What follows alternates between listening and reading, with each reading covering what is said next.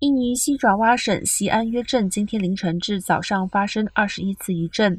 印尼气象气候暨地球物理局 （BNKG） 指出，一点四十四分发生的余震规模达到四点一，深度十公里，震央位于西安约镇西南方八公里处。